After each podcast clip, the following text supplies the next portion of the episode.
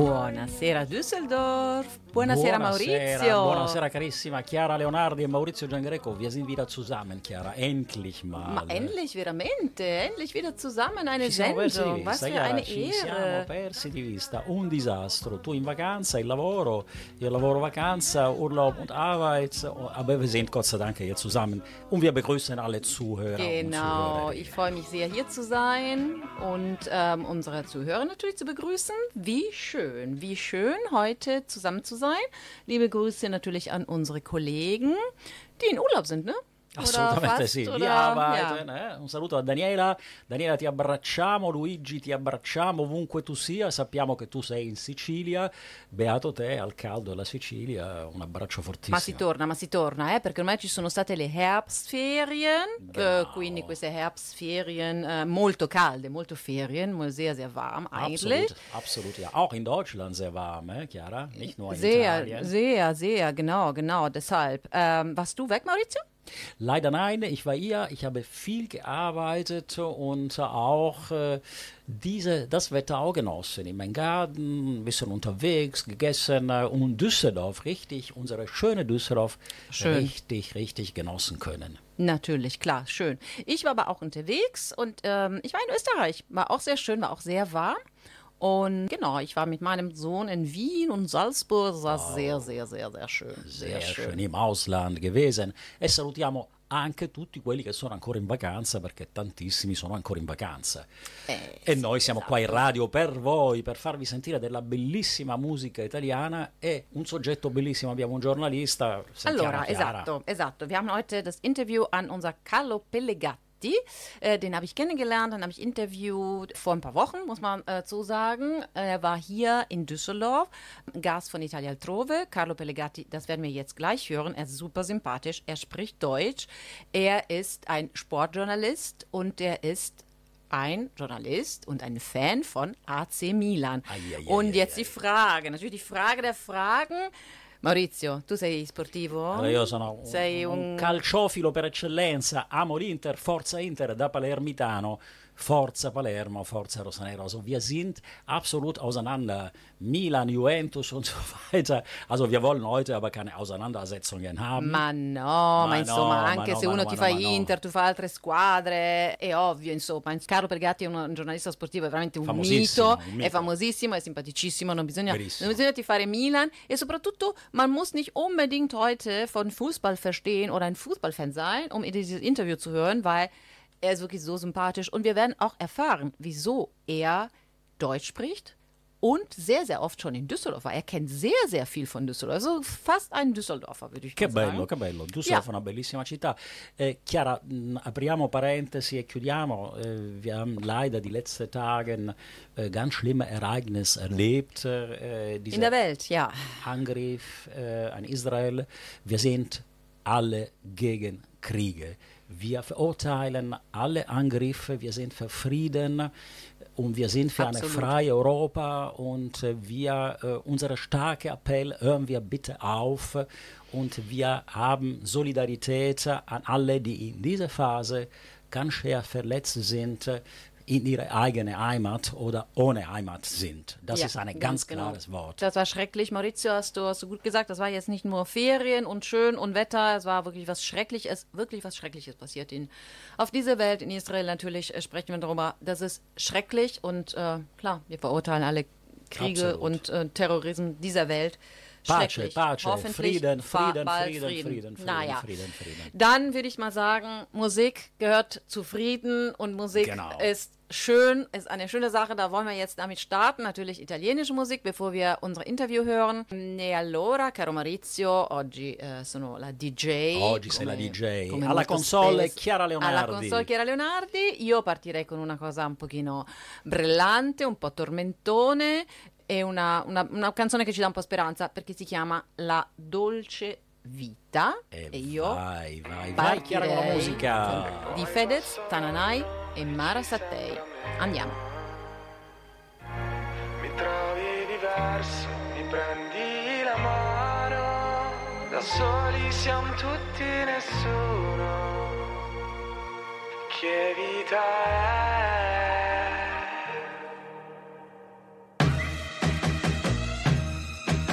La vita senza amore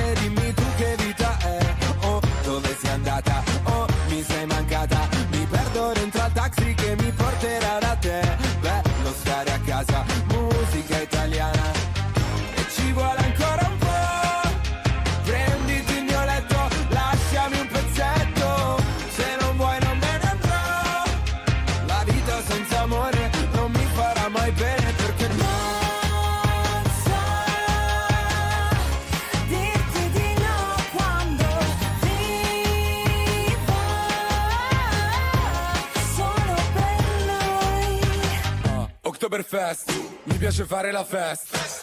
Tutti nel back, tutti nel back a far festa. Buonasera, e chiedo scusa, non ho capito cosa c'era nei suoi occhi. Droga? Perché se no era colpa mia, perché con me non studia mai. So che canzoni vuole lei, faccio parole col DJ. So che non hai visto le Hawaii, dirotteremo Ryanair e se ci becca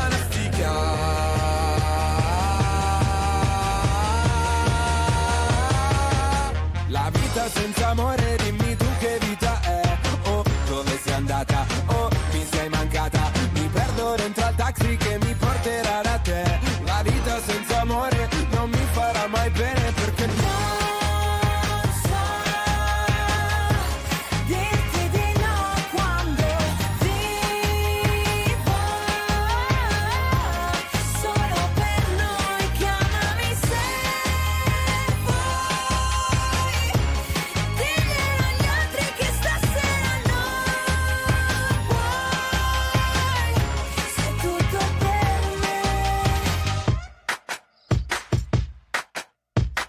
vita senza amore, dimmi tu che vita è. Oh, dove sei andata? Oh, mi sei mancata. E parte la corriera che mi porterà da te. La vita senza amore non mi farà mai bene perché.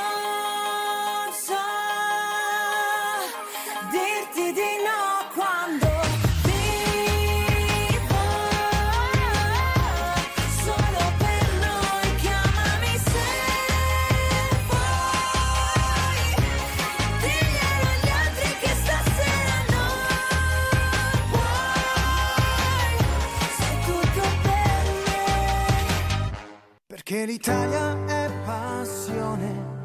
Buonasera Düsseldorf. Buonasera Düsseldorf, io sono Chiara e oggi sono qui a Düsseldorf con un ospite graditissimo che è stato invitato da Italia altrove Düsseldorf. Sono qui infatti con Carlo Pellegatti. Benvenuto Carlo. Grazie, buon, buon tutto e buona e spero proprio che diventi una bella trasmissione perché io sono affezionato alla Germania con mia moglie che spricht Deutsch perfektes. Ah, la moglie già parla tedesco, also äh, seine Frau spricht Deutsch, das ist schon mal eine sehr wichtige Info. Carlo Pellegatti, chi è Carlo Pellegatti? In, in Italia non c'è neanche bisogno di presentarlo, aber für unsere deutsche Zuhörer vielleicht, Carlo Pellegatti ist ein Sportjournalist, er ist ein Kommentator und äh, Autor und natürlich ein AC Milan-Fan. Quindi, Carlo, un, un milanista, proprio un cuore rosso-nero. I milanisti penso che, non so, ti conoscano anche più dei, dei- dei giocatori, giusto? All'inizio della mia carriera è stato un po' problematico perché, diciamo così, uno degli assiomi era che il giornalista deve essere equilibrato, deve essere super partes, non deve essere tifoso. Io non mi sono interessato di questa cosa, sono andato avanti, però tutto sommato poi è stata sdoganata e mm, non ho mai avuto per esempio problemi con gli arbitri, che è molto importante perché allora se tu sei tifoso ti lasci trascinare quell'arbitro, invece no, quindi un buon segno. E quindi ho proseguito e poi, come sempre, sono stato spesso in tante cose come adesso youtuber il primo, poi sono seguiti gli altri e Quindi- si sono tutti un po' sbilanciati. Fantastico. Carlo Pellegatti sagt selber, er ist ein, ein Journalist, aber ist überhaupt nicht objektiv, weil er ist ein AC Milan-Fan und der konnte einfach nicht Aber objektiv. kein Problem mit, sich- mit sich Richter. Schiedsrichter hat er nie Probleme gehabt. Ni- Quindi, ni- diciamo il primo giornalista di parte. Di parte. Diciamolo, di parte. Di bella parte, Di bella perché, parte. perché ti fa per il Milan, Eh, bella. certo. Fantastico, quindi una vita, una vita in realtà non da sempre, da quello che ho capito, a fare il giornalista sportivo. Come è arrivata questa idea, visto che so che c'era un'altra origine, studi di lavoro, inizialmente Carlo Pellegatti war nicht schon immer ein äh, Sportjournalist. Äh, er hat auch mal was anderes gemacht und studiert. Wie ist er dazu gekommen? Sì, io fa- io ho fatto il liceo classico, gli Mhm. studi umanistici, Quali? Perché sono curiosa visto che sono di Milano. Quale? liceo Manzoni, In Manzoni. via, il via, via- Ah, mio figlio Beccaria. Un beccariota mi sembra che vi chiamino, no? Esatto. Mio figlio, mio figlio Manzoni, io, io Manzoni, mio figlio Beccaria e, si- e siamo tutti figli del latino, di Cicerone. E io, io quando ero qui in Germania mi piaceva molto Pater noster qui est in celis, che è perché, voi, perché in Parla Germania latino, mit Latein. in latino, in latino tedesco, Detto te- in in tedesco, tedesco con la perché qui, qui est in Eh, lo fa celis. anche mio figlio è terribile, as- No, inaspettabile. non è terribile, eh, era però particolare. E quindi liceo classico, poi eh, so- ero- sono diventato direttore commerciale di una ditta di spedizione internazionali. Ecco perché poi qui a Düsseldorf c'era, poi ne parleremo, c'era una ditta che era la nostra corrispondente, la Kretschmar di Wuppertal, Mhm, ma era certo. anche la, la firma, cioè l'azienda in- nella Düsseldorf Messe. E allora io venivo qua spesso a Düsseldorf, ecco perché conosco particolarmente Düsseldorf e Perfetto. soprattutto, attenzione, tutti i Pferderennbahnen della zona di- della Rheinland-Westfalen, perché io a cavalli da corsa sono appassionato di cavalli Ah, e allora Grafenberg, eh, Weidenpesch, Colonia, Krefeld, Dortmund, Devo, devo Gelsenkirchen. tradurre, devo tradurre perché qua è un fiume di informazioni di parole, quindi lui è anche, ähm, Carlo Pellegatti ist auch ein, ein Fan oder ein Kenner auch von Pferderennen, deshalb die, die Rennbahnen kennt er auch sehr Ja, gut. ja, ja. Ja, Ich bin Düsseldorf ein, ich glaube, Sie sagen eine Inhaber, Owner, proprietario Ja, Inhaber, genau, proprietario di cavalli. di cavalli, non in Germania. Però qua siamo partiti dal liceo e cavalli. Ma perché te volevi, te ma- volevi fare una No, cosa no, lineare? no, ma per Ma carità, da quando ma- mai? ma andiamo, ma andiamo così Tu rapido. hai fatto la scaletta, ma non Ma credo. se ne frega di queste scalette? Allora, no, però mi interessava il liceo classico che abbiamo in comune. Also er hat äh, klassisches Gymnasium, äh, dann aber auch eine Erfahrung in der Logistik, sprechen wir vielleicht nachher drüber. Und dann Sportjournalist. Wie kommt das? Weil du einfach Poi, so ein Fan warst? E il problema, la cosa era che alla fine degli anni 70, non so in Germania, ma in Italia sì, sono nate tutte le televisioni private, le radio Mhm, private. certo. C'era quello che si dice il fermento, Mm, non so come puoi dirlo in tedesco, che c'era un ci penso, vai. eine neue Welle, una nuova ondata, Sì, eh? ti va bene Mi così? piace. Ecco, e allora c'erano le opportunità, che non so come si dica in tedesco, l'ho dimenticato. Die Chancen, Gelegenheiten, Brava Gelegenheit. E allora, di, di, ritrovare, di reinventarsi. esatto, e allora ho parlato con una televisione che trasmetteva le partite del Milan, gli ho detto, "Mm, vi interessa la mia collaborazione? Prendevo circa per telecronaca 20 mark del, 20 Mark. del- del- del- quindi po- Pro, pro Spiel. Sì, quindi pochissimo, ma però mi, mi divertiva. E da lì ho incominciato. Quindi poi, come un hobby, scusami. Sì, un secondo Eh. lavoro. Però andavo a vedere il Milan e facevo le telecronache. E quindi... per- no, eh, massimo, Cioè, radiocronache. E c'è la leggenda, eine leggende, che il presidente Silvio Berlusconi, presidente del Milan, quando vedeva le partite in televisione, abbassasse il volume per sentire la tua radio. per sentire la la tua... mia radio. Ah. Questa è una, legge- una leggenda. Also so hat Carlo Pellegatti angefangen, einfach so als zweiten Job, als Nebenjob, 20 Mark damals, 20.000 Nix. Lire. ne? Oh, ich habe gesagt zu meiner Firma, bitte geben Sie mir alles das Geld am Ende der Saison. Es scheint, eh, es scheint eine große Summe. eine größere Summe zu sein. So hat er angefangen und man, man erzählt, dass äh, Silvio Berlusconi damals hat die äh, Spiele im Fernsehen geguckt, hat aber äh, Volumen nach unten und hat Radio angemacht und Carlo Pellegatti zu hören. Also ich finde das schon sehr spannend, wir haben schon sehr, sehr viele Themen, aber Carlo, facciamo una pausa musicale. Ti ho chiesto qualche canzone che Allora ho, ho scelto italiana. non canzoni, due vecchie della mia età e due Una, gio- una, adesso dimmene una, quella che ascoltiamo ora. La mia canzone è Odio l'estate di Bruno Martino. Ah, È estate, finisce l'amore, il sole. eh, non- Tristissima, ma anche molto No, bella. molto bella. E qui adesso in Germania una volta il sole scendeva verso fine agosto, però qui fine agosto mi sembra di essere il die- 15 luglio al lago di Garda, quindi è cambiato Esatto, tutto. oggi abbiamo beccato un bel sole. E allora sentiamoci Estate, perché mi sa che Bravo, bravissima. Estate Di Bruno Martino. di Bruno Martino. Grazie, a dopo.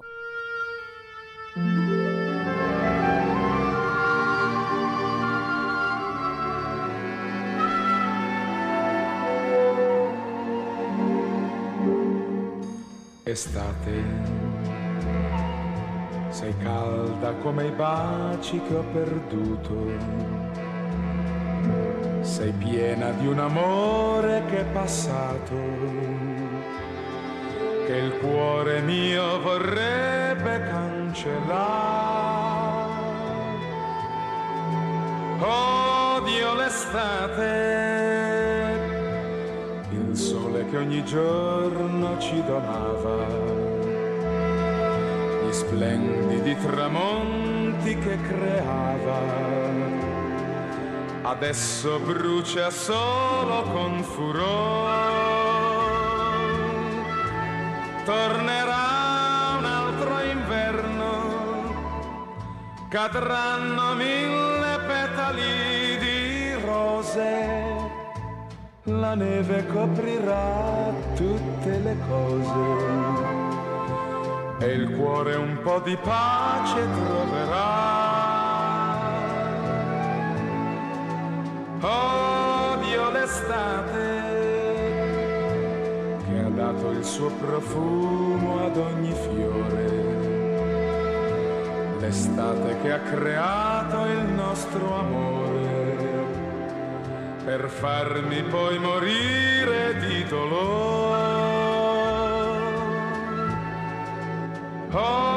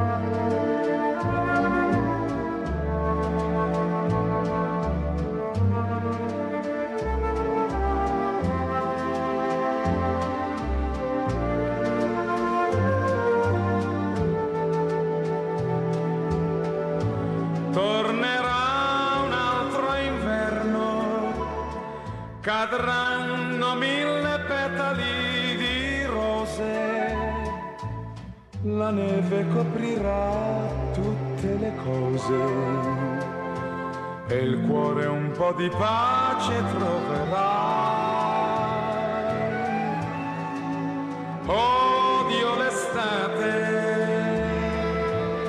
che ha dato il suo profumo ad ogni fiore, l'estate che ha creato il nostro amore, farmi poi morire di dolore. Odio l'estate, odio l'estate.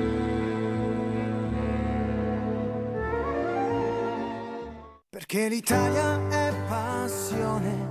Buonasera Düsseldorf. Buonasera Düsseldorf, rieccomi qua con il nostro ospite simpaticissimo Carlo Pellegatti. Ich bin wieder hier mit Carlo Pellegatti, unser Sportjournalist, beziehungsweise er hat so viel gemacht, also nur Sportjournalist ist wirklich eh, zu wenig. Eh, allora Carlo, mi piace un sacco chiacchierare con te. Ci hai già un pochino anticipato il tuo legame con Düsseldorf. Carlo kennt Düsseldorf, liebt Düsseldorf, spricht auch ein bisschen Deutsch. Raccontaci ancora come mai, qual è il tuo legame con Düsseldorf e cosa conosci di questa città, cosa ti piace? Allora, eh, ho detto io ero direttore commerciale di un'azienda di trasporti e la nostra corrispondente era la Kretschmar di Düsseldorf che era una delle tre firme, una delle tre aziende della Messe Düsseldorf Messe.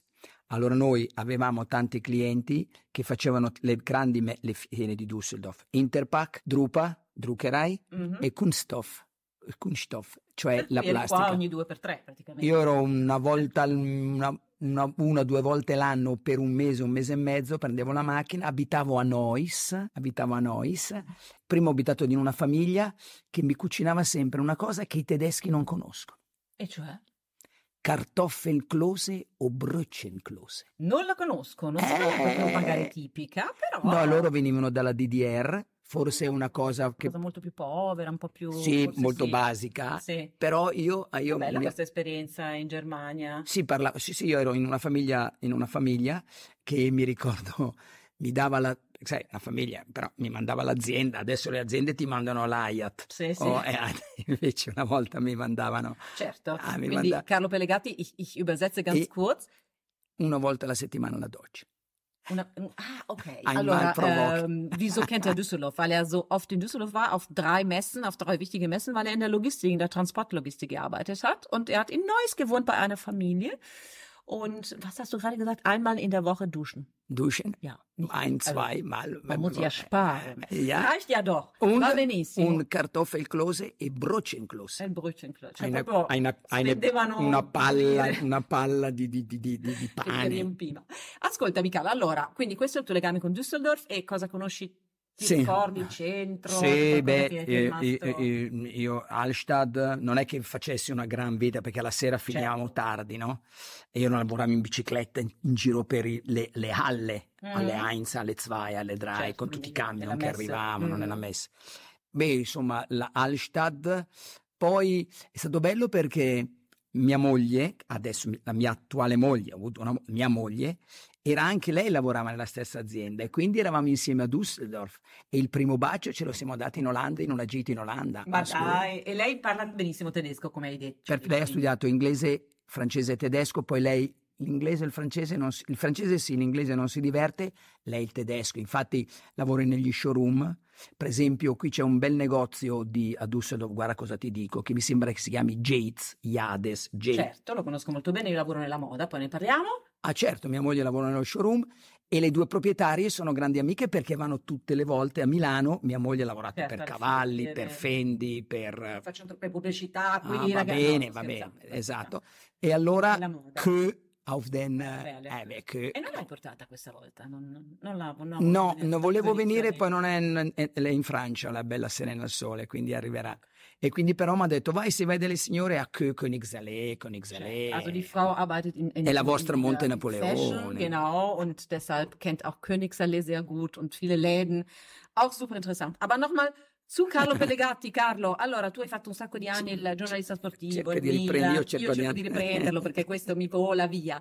Ma adesso addirittura che sei troppo giovane, eh, sei troppo- devo dirti troppo giovane, c'hai questo canale YouTube, c'ha 886.000 follower su Instagram, che lo dico a mio figlio, S- 86.000 abbonenten, mio figlio potrebbe urlare. E, 105 e quasi 150. Ma Ma guarda, cosa dici? Parli del Milan, tutti i sì, milanisti? sì, sì, sì. Allora, eh, alla fine della mia, eh, ho finito con Mediaset. E io, momento, io, la, mia vita, la mia vita è però di telecronista di Mediaset. Certo. a Premium, io ho fatto tutte le partite del Milan e ancora citando Silvio Berlusconi, dopo una partita che il Milan ha vinto è diventato campione del mondo, lui era ospite a Milano, io ero in, Giappone, per la pari di essere giocata in Giappone, alla domanda, ma ha visto Pellegatti, ha fatto la telecronaca? Pellegatti, Bitte Bubersetzen, è un valore aggiunto per il Milan. Oh, Pellegatti ist ein Mehrwert für AC Milan. Wow, und das von Silvio Berlusconi. Ma penso anche io comunque che sia così. Cioè, io adesso io te, te la dico tutta, non seguo il calcio, non sono milanista, quindi dirti che ho detto, oh, Carlo Pellegatti, però immagino, da quello che ho letto e mi sono informata, che insomma sei diventato parte della... Cioè, se uno guarda una partita con te... Sì, molti mi dicono, No. ah, che peccato, perché non le faccio più Eh, adesso. sì. perché insomma, eh, però eh, c'era un proverbio in, in inglese, in tedesco non si sa, non è che sono stato un po' costretto, però bisogna lasciare la festa quando c'è ancora Sì, gente. sì, sì, sì, la eh, sei andata via... Quindi bene, Giusto. pensione. E allora con un mio amico, amico di mio figlio, mi ha detto perché non facciamo gli il canale YouTube? E allora io eh, m- non ho mai seguito queste cose prima. Tre volte al giorno, la mattina, a mezzogiorno e la sera, 12 minuti, io racconto le ultime cose del Milan, di mercato, per esempio Mhm. oggi- in questo momento, adesso questo andrà, avanti, andrà in onda più avanti, ma Sì, oggi stiamo registrando, sì. Esatto, stiamo registrando. E proprio qualche ora fa da questa registrazione Giroud si è fatto male alla caviglia. Attenzione, e dicelo tu, dicelo tu come se fossi in eh, live. Eh sì, allora cari amici, ultime notizie per quello che riguarda la situazione di Giroud. Giroud si è infortunato contro la Grecia, un problema alla caviglia sinistra, una caviglia già infortunata nella partita col Napoli, infortunio subito un fallo da Kim la scorsa aprile. Il giocatore torna a Milano perché la caviglia è dolente, ma sembra che non ci sia nulla di grave e potrebbe giocare il derby, un sospiro di sollievo per i tifosi del Milan. Ecco, ma si vede proprio, proprio il sospiro di sollievo, mi è piaciuto. Allora, das war natürlich Carlo Pellegatti, kann ich nicht alles übersetzen. Er hat aber wirklich so ein Stück so vorgelesen, oder nee, nie gelesen nicht, äh, wie er das sagen würde. Eine, eine AC, AC Mailand Nachricht. Nachricht, Nach, okay. Nachrichten. Du machst das jetzt dreimal am Tag, hast du gesagt. Zwölf Minuten, alle Informationen über AC Viele Milan. Leute haben sie nur, erste Sache, nicht, nicht äh, Radio, Nicht nicht Fernsehen. Kaffee, nein. Sie hören Carlo die, le die letzte Sache über AC Mailand. Su Insta. Su YouTube. Insta, su, Su YouTube. YouTube. Su YouTube. YouTube. Ragazzi, Su- abbiamo uno YouTuber qua. Incredibile, bellissima questa cosa. Senti Carlo, che altra canzone vuoi sentire adesso invece, prima di continuare a chiacchierare? Ancora una canzone bellissima di, eh, dunque, di Carlo Alberto Rossi, credo, oppure era di Maurizio Costanzo, ma non è un problema, che sono grandi personaggi italiani. Se telefonando di Mina. Ah, Se meravigliosa. telefonando. Vabbè, allora, ragazzi, partiamo con la nostra Mina e noi ci sentiamo dopo assolutamente con Carlo Pellegatti. Ciao ciao!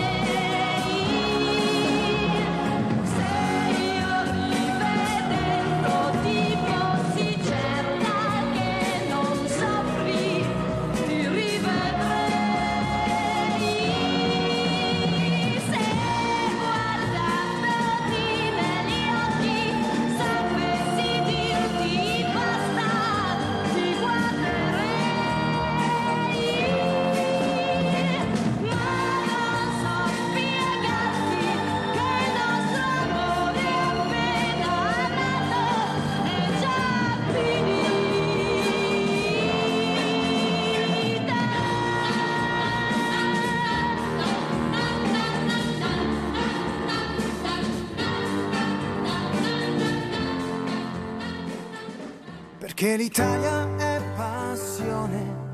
Buonasera Düsseldorf. Buonasera Düsseldorf, eccomi di nuovo qua con Carlo Pellegatti, mi sto divertendo tantissimo e abbiamo un sacco di cose in comune. Carlo Pellegatti und ich haben wirklich sehr viele Gemeinsamkeiten, außer die Kenntnisse zu Sport und Milan. Ecco, a parte questo che non è una parte poco rilevante di Carlo Pellegatti, però tante altre cose.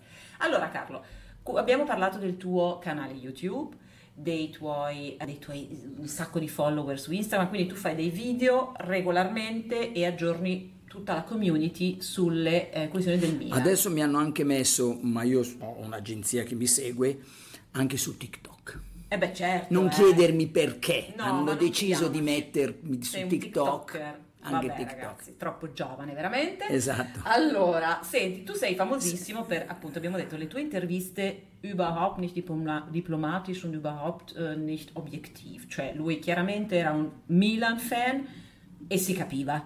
Ma sei anche famoso perché tu davi o dai, insomma, un sacco di soprannomi veramente fantasiosi. Also, er gibt immer Spitznamen an die äh, Fußballer. Uno degli ultimi ha un soprannome tedesco. Ecco, allora infatti io questo vorrei adesso chiederti. Dimmene qualcuno perché io qualcuno me lo sono letto, ma proprio non li Questo capisco al di là del fatto che allora, non conosco. per gli amici che ci sentono tedeschi, Mhm. c'è un ragazzo giovane che è nato a Düsseldorf, Aspetta. Malik Ciao, di origini finlandesi, eccetera, l'avevo e poi il, il papà è di origine africana, eccetera, ed, ed è di Düsseldorf. Allora che soprannome gli ho pensato? Aspetta, aspetta, fammi pensare.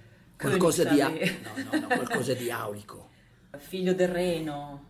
Vai che vai? Ci sono? Vai che vai? Cioè, chi In è? tedesco? Eh beh, Reinkind. Richard, No, no, Richard no, Wagner, Wag- ah. cosa, cosa ha composto lui? Rheingold, ah, la saga dei Nibelunghi. Vabbè, ma proprio sono ricercatissimi Eh certo, questi eh beh, qui, cioè, eh, Io certo. arrivo a Königsallée, vabbè, vai. No, se, se vogliono seguire me si vanno a leggere la Treccani, eccetera. Perché se io ti. Bellissimo. Quindi lui si chiama Rein. Rhein, lo soprannome è l'oro del Reno. Meraviglioso. E questo ragazzo è bravo? Sì, molto. È venuto al Milan come un giocatore normale, era dell'Under 21, un Under 21 tedesca. Adesso, in questi giorni, pre- l'allenatore preferisce, Schule, ma gioca, ha già giocato titolare. Malik Ciao. Zu Auch ein, ein Meter 91. ein Düsseldorfer eigentlich in AC Sì. Milan spielt. Wahrscheinlich die andere, ja, ich vielleicht nicht.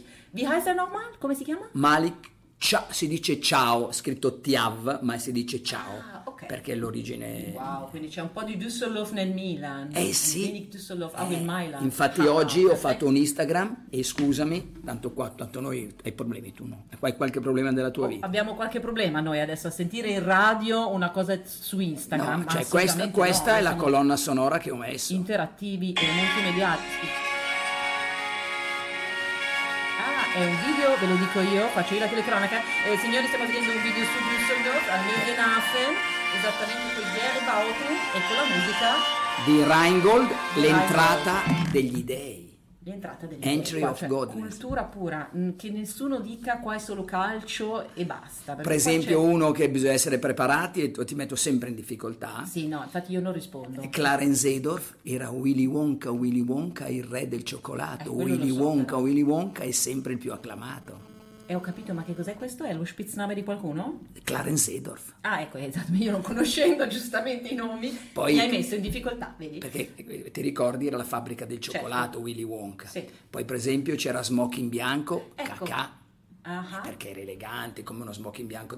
Ecco uno dei miei idoli. Wir sprechen gerade über die Spitznamen, die er den äh, Spieler äh, gegeben hat. Io non solo musica ma anche cinema, il mio eroe è sempre stato James Bond e tu ti ricordi che lui beveva eh, sempre il martini shakerato e non agitato Mm, e lui certo, aveva lo lo smoking bianco con il Ah. massimo Ma dell'eleganza. senti, ma qualche calciatore tedesco, Fußballspieler? Eh, Spitznamen dunque, tedeschi noi non è che ne abbiamo avuti tanti ultimamente, no, abbiamo ti ho detto ciao, te l'ho detto, altri tedeschi, abbiamo avuto Zighe ma non mi ricordo come lo chiamavo, aspetta, Oddio. Zighe non si sa come chiamarlo. Ma sì, adesso, chiamarlo, me- tu adesso fai una Senti, cosa. ma invece scusami, Sacchi, so che tu Sacchi, eh, come lo chiamavi?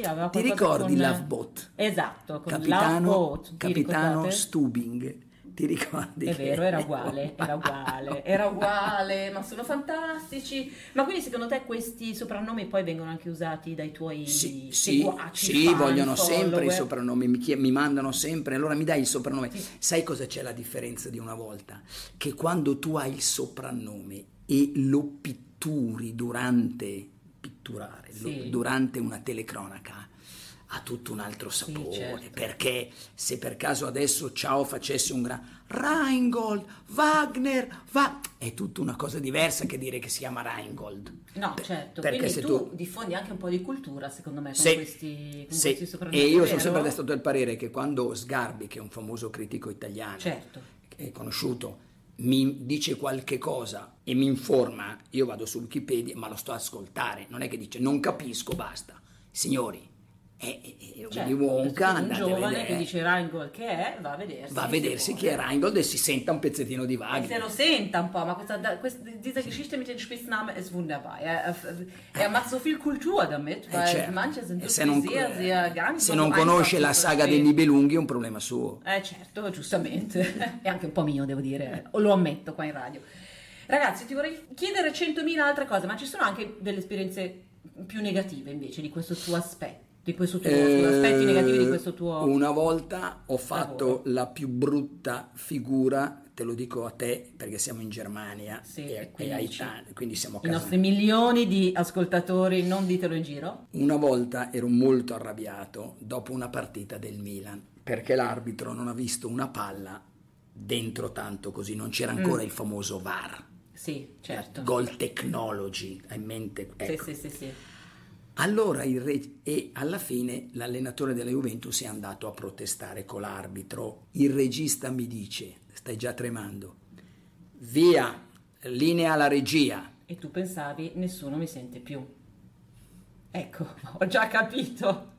Non voglio sapere cosa hai mandato a quell'arbitro. No, all'allenatore Conte. Ma una roba di Addirittura. 30 secondi per oggigiorno con i social. Non hai un secondo, ti basta 10 secondi, la registrano già tutti. Eh certo. E quindi, permettere- però Conte è Mm. stato veramente un gentleman perché gli ho detto, ma guarda, non ti dico, ma niente di best, no, cioè No, cose non così. volgare, però... No, beh, beh, Eh, so- insomma, insomma, un po' teso, ecco. Also das müssen wir aber jetzt kurz übersetzen. Er war einmal, hat er äh, eben ein, ein Spiel kommentiert und ja, er war sehr, sehr sauer mit dem Schiedsrichter und die Regie hat auf einmal gesagt, Schluss. So, nach dem Motto heißt, du kannst reden, wir sind nicht mehr online oder live. Waren sie aber doch nicht. Und er, hat, er war nicht so nett gegenüber dem ähm, Trainer von Juve. Und dann müsste man e, e quando, etwas klären untereinander. detto, Volevi morire quando... Ma quindi poi Conte ti ha, ti ha chiesto conto? Beh, pensa, no, poi dopo due anni l'ho rivisto venire verso di me, io ero a fare delle interviste nel garage di San Siro e dico, co- perché mentre io sono un aggressivo, so- cioè nel senso come giornalista, no? di trincea, mi interessa Vai, avere il certo. personaggio per portare in tv in diretta. Conte, Conte viene, quando stava arrivando ho detto, Dio mio, Adesso adesso, questo devo- che, che cosa, che cosa mi dice? Vedete, è stato molto corretto, ha risposto, ha dato la mano, un saluto, eccetera, eccetera. Quindi lui bene, io malissimo. Benissimo, Carlo, senti, tu devi tornare a trovarci, ma tanto a Dussolo sei di casa, tua moglie pure. Certo. Quindi noi ci rivedremo sicuramente perché adesso dobbiamo chiudere perché quasi questa trasmissione sta finendo. Eh, è Wir troppo corta. Wirklich, wirklich sehr, sehr, sehr froh, äh, dich hier äh, in unserer Sendung gehabt zu haben. Du kommst bestimmt nochmal. Du bist ja zu Hause in Düsseldorf, deine Frau sowieso. Also komm auf jeden Fall wieder. Carlo Pellegatti, grazie mille.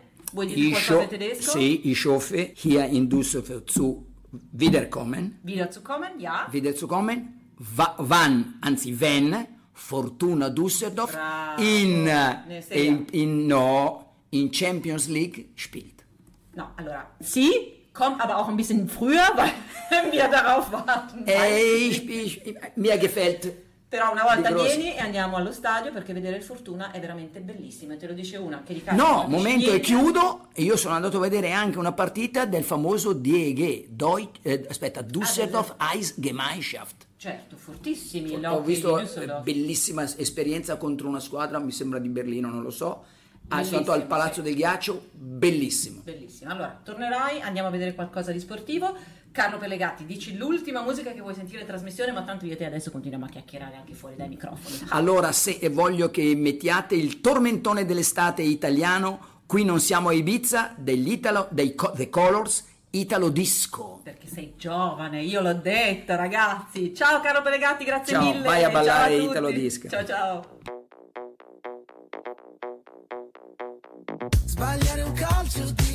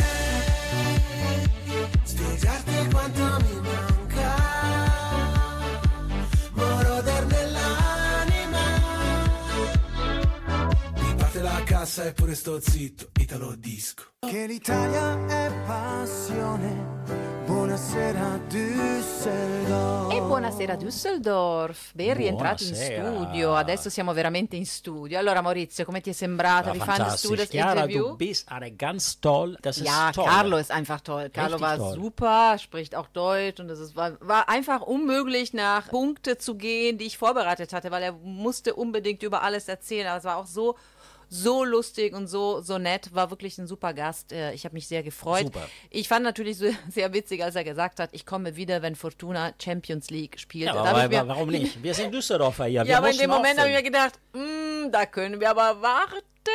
Aber es läuft gerade relativ okay mit Fortuna. Also wir freuen uns, wir haben Hoffnung, aber ich hoffe auch, dass er sowieso früher kommt.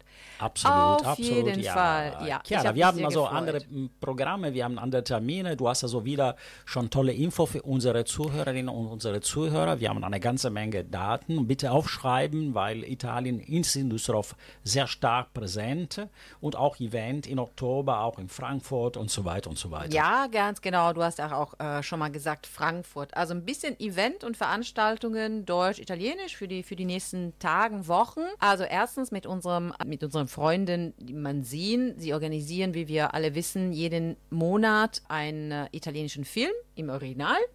Und in Oktober, also am 19. Oktober, werden wir den Film sehen Welcome Venice, das ist der Originaltitel angeblich, von Andrea Segre. Und das ist im Blackbox Kino. Alle Informationen sind auf der Webseite Italienischer Filmclub. Bitte, da ist das Programm und das wird am 19. Oktober, also am Donnerstag. Dann, äh, Maurizio ist eigentlich gar nicht in Düsseldorf, aber das muss ich einfach erwähnen, weil Absolut, es geht ja. hier um die Frankfurter Buchmesse. Ist nicht wirklich um die Ecke, aber eigentlich, wenn man will, kann man mit dem Zug, das habe ich auch mal schon mal gemacht. Denn dieses Jahr, dank der Unterstützung oder der Organisation von unserem italienischen Kulturinstitut in Köln, Absolut, haben wir ja. tatsächlich sehr, sehr, sehr viele italienische Autoren, die kommen. Und die sind mega. Also ich möchte nur ein paar Namen nennen für diejenigen, die gerne lesen und gerne Italienisch lesen. Einige sind auch übersetzt natürlich. Die kann man auch auf Deutsch lesen. Werden da sein vom 18. bis zum 22. Oktober Marco Missiroli, Nicola La Gioia, Veronica Raimo, Vincenzo Latronico, Teresa Ciabatti, Paolo Rumiz, Ilaria Tuti e molti altri, also noch, noch mehr. Noch mehr. Ich habe wirklich nur ein paar Namen genannt, aber die sind wirklich, wirklich sehr bekannt und es wird sehr, sehr spannend, sie, sie zu hören. Ich freue mich sehr, dass sie nach Deutschland kommen. Ich weiß nicht, ob ich das schaffe. Ich würde schon sehr gerne schaffen, weil vor allem unser italienisches Institut, die Cultura a Coronia, hat äh, sehr viel Werbung gemacht und Sie können auch im Facebook oder in der Webseite von der italienischen Konsulate das lesen und die Termine nochmal wahrnehmen, was Chiara richtig toll zusammengefasst hat. Naja, die Namen habe ich zusammengefasst. Das ist auf jeden Fall super spannend. Dann gibt es natürlich was für unsere kleine Gäste, für unsere Kinder. Äh, am 28. Oktober ist eine Lesung organisiert von Italia Altrove, Lettura Italiano per Bimbi, dai 3 ai 7 anni, also ganz klein, von 3 bis 7. Leider bin ich ist- nicht dabei, Du bist, leider. du bist ein Tick Außer- zu groß, außer Reihe, zu alt. Reihe. Gerade raus, genau. Alla Biblioteca di Bilk, der Bi Bilk Bibliothek. 28. Oktober, bitte auch alle Informationen auf der Webseite. Aber, Maurizio caro, bello mio, Grazie, cara. io ho trovato anche un'altra informazione che mi ha interessato un sacco. Ich finde das total toll, nämlich wir haben ein bisschen Italien, ein Völlig bisschen ist gut. geblitzt. Ich bin Im- auch nicht informiert. Ich weiß jetzt von Nee, Chiara. deshalb hörst du jetzt, was ich sage. Unglaublich. Wie alle unsere Zuhörer. Im Schauspielhaus Leute, es gab vor kurzem die Premiere von einem Stück namens Eurydice Deep Down. Ich habe Schwierigkeiten, Eurydice zu sein, weil für mich ist Euridice. Euridice. Ja, ich habe Assolutamente Griechisch gemacht. Euridice. Auf jeden Fall. mm, Euridice. Eurydice Deep Down. Und das ist im Schauspielhaus übrigens auch am 7. November und am 8. Dezember sind noch Ticket verfügbar. Und dieses Stück ist von Michele De Vita Conti und Alessandra Giuriola, cioè Ragazzi, due italiani, un appello. e drammaturghi se, se italiani. Sentite, se sentite questo messaggio, tutti e due, per favore contattateci perché è interessantissimo sapere. Noi vogliamo avervi Vi in vogliamo avervi in studio. vi vogliamo conoscere, vi vogliamo intervistare Assolutamente sì. perché io sono io adoro il Teatro, wie du weißt, ich Eh, gehe gerne bist selber eine ins, äh, Schauspielerin, Naja, Regisseurin. ich versuche auf jeden Fall, ja, mag ich sehr und ich gehe auch gerne ins Schauspielhaus. Bitte melden, bitte, bitte, bitte Zwei melden. italienische Regisseuren, also ich möchte sie gerne bald interviewen. Das werden wir schaffen. Allora, noi siamo praticamente già quasi alla fine perché eh, ci Eh, siamo sentiti Carlo Pellegatti. Assolutamente sì. e- e- wir, wir haben also viel, viel gesprochen, viel gesagt, viel erzählt äh, und äh, ein ganz toller Journalist. Das heißt, in Antenne Düsseldorf und in Stream D sind wir immer da und so oft möglich. Unsere Facebook-Seite ist immer noch da. Luigi pflegt die Facebook-Seite sehr aber gut. sicher, aber sicher, klar. Und E Instagram lentamente auch. cosa dico io? Vi abbracciamo, vi baciamo, vi salutiamo. Chiara, vogliamo salutare qualcuno, la famiglia, gli amici? Noi salutiamo tutti. sempre tutti, Tutti. salutiamo tutta Düsseldorf, Esatto. eh, tifosi Düsseldorf di calcio e non, noi salutiamo tutta Düsseldorf e dintorni, tutti gli italiani che ci ascoltano e che volendo ci possono anche eh, suggerire temi, se ci scrivono su Bravissima, Facebook o suggerire bravissima. canzoni, perché noi cerchiamo di fare un mix tra quelle più moderne, gli, i tormentoni dell'estate, quelle un po' più, eh, più vecchie, un pochino più classiche. Insomma, suggeriteci quello che volete auf Facebook, danke. Und jetzt habe ich mir gedacht, Maurizio, weil wir heute so, ja, sag mal, eine Fußballsendung ist jetzt vielleicht übertrieben, aber über Fußball gesprochen haben, habe ich ein paar Lieder gesucht und eine wirklich toll, ja, ein tolles Lied gefunden von Diodato. Oh, che bello. Wusste ich Diodato. gar nicht. Dieses Lied, was wir jetzt hören, heißt L'uomo dietro il campione. Ed è una canzone, è ein Lied über Roberto Baggio. Ist Il ein codino. Begriff, Il glaube ich. famoso ne? codino, Il famoso Baggio. codino. Cioè, ed è, e viene dal, c'è un Film auf Netflix über Roberto Ja. Baggio, ein Doku über Roberto Baggio, der wirklich, glaube ich, so eine Legende ist überall. Und das ist das Lied dazu. Das wusste ich nicht, ist aber richtig schön. Ich musste mich entscheiden zwischen Diodato und Ligabue. Vai aber jetzt habe ich Chiara. mich jetzt für Diodato entschieden. Wir sind einverstanden e ci vediamo ragazzi, ci sentiamo, vi abbraccio e grazie di tutto e alla prossima Vi trasmissione. abbraccio anche io e adesso noi ci sentiamo la canzone di Diodato dedicata a Roberto Baggio, ovvero il Divin Codino. Ciao Eh, ciao, vai! Ciao.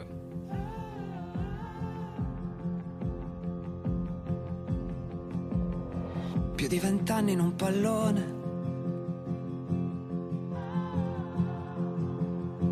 Più di vent'anni ad aspettare quel rigore. Per poi scoprire che la vita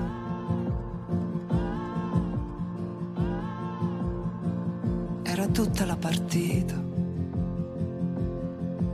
Era nel raggio di sole che incendiava i tuoi sogni di bambino. Nel vento che spostava il tuo codino, che a noi già quello sembrava un segno divino. Era cercarsi un posto in mezzo a un campo infinito e poi trovare la gioia quando il tempo ormai sembrava scaduto. Era cadere e rialzarsi ascoltando il dolore, sentire come un abbraccio arrivarti dal cuore di chi ti ha visto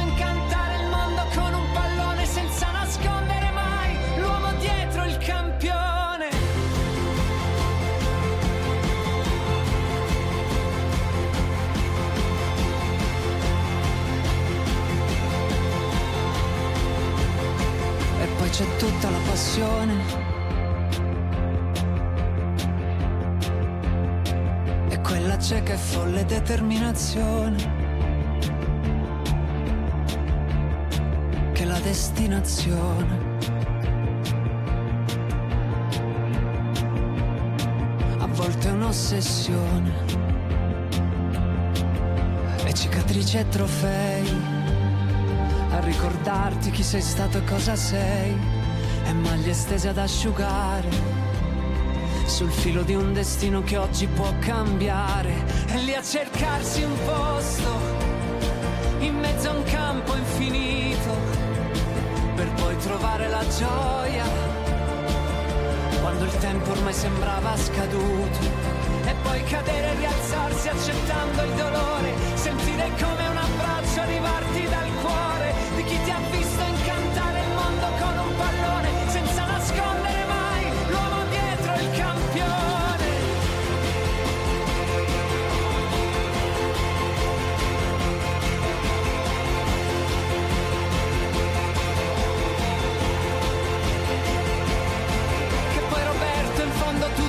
questo amore è pure figlio del coraggio Di quel campione che toccava ogni pallone Come se fosse la vita. Lo so potrà sembrarti un'esagerazione